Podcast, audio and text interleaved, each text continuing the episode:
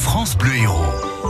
Découverte des oiseaux qui nous entourent et de certains que vous croisez peut-être sans savoir à quoi ressemble leur vie. Et en voilà un, tiens, qui va nous intéresser aujourd'hui. Clément Le Marchand nous dit tout. Il est avec Pascal Orsini. Bonjour Clément. Bonjour Pascal. Je rappelle que vous êtes ornithologue euh, aux écologistes de Lezière. On va parler du rôlier d'Europe? Et eh oui, le rôlier d'Europe. C'est un oiseau assez emblématique de nos garrigues, encore une fois. Oui. Il se, tout le monde en a vu, je pense. C'est un oiseau euh, voilà, très coloré, d'un bleu vif, avec des avec le dos un peu roux, qui est de la taille d'un petit corbeau, comme un chouca. Ouais. Donc lui, la particularité, c'est qu'il est très beau, très coloré. Et euh, si on écoute son chant, voyez donc, Oh, on ne peut pas vraiment dire qu'il s'agit d'un chant. ah oui, hein. c'est par- c'est c'est une crécelle Voilà, un peu, hein Voilà, c'est plutôt un cri un ouais, peu C'est rauque. particulier. Mais alors, la particularité de lui, c'est qu'il n'a pas besoin de chanter en fait. Il n'a pas besoin de montrer sa santé aux femelles vis-à-vis du, du chant. Il le montre en fait grâce à son plumage, qui est très coloré. En fait, c'est un coq, par Oui, exemple. Donc, ça. il se met souvent perché, très bien visible, en plein soleil. Je suis beau, regardez-moi. Voilà, re- regardez-moi exactement. Et en fait, c'est là, lui, c'est le carotène qu'il a dans le, dans le sang qui révèle sa santé. Et plus le carotène est élevé, plus les plumes vont briller, vont être de bonne qualité, etc. Ouais. Et la femelle, du coup, va observer plutôt ça. Donc, c'est pour ça qu'on les voit assez facilement. Il se perche sur des arbres, sur des fils électriques. Donc, euh, lui aussi, il a la particularité de nicher, de ne pas fabriquer son nid. Il niche dans des cavités déjà existantes. Ah, donc il va, il va, il va reprendre des nids, des d'anciens nids. Voilà, Ouais. Euh, pas, pas vraiment des anciens nids euh, au sens propre, mais plutôt des anciennes cavités, par exemple des anciens oui, trous de pics ou dans Mm. des trous dans des murs ou dans des arbres, etc.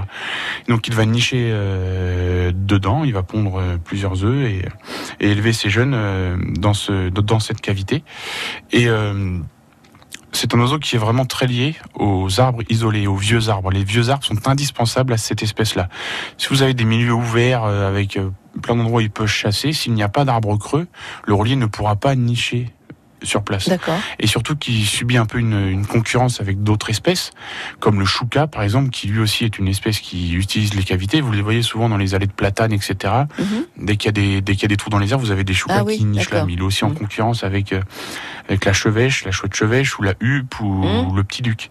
C'est des espèces comme ça qui qui ont besoin des vieux arbres. Comme quoi, Et les dans- logements, hein, c'est toujours une- la même crise. Exactement, exactement. Donc il faut plutôt essayer de conserver les vieux arbres, Mm.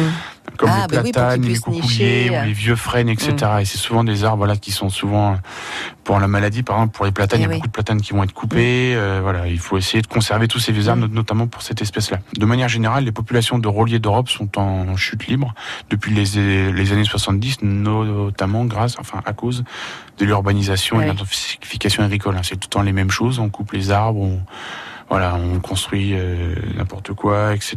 Et du coup, ça détruit son habitat. Et c'est une espèce, voilà, qui subit ça de euh, plein fouet avec la fermeture des milieux, notamment avec euh, la fermeture des garrigues de manière générale. Mhm.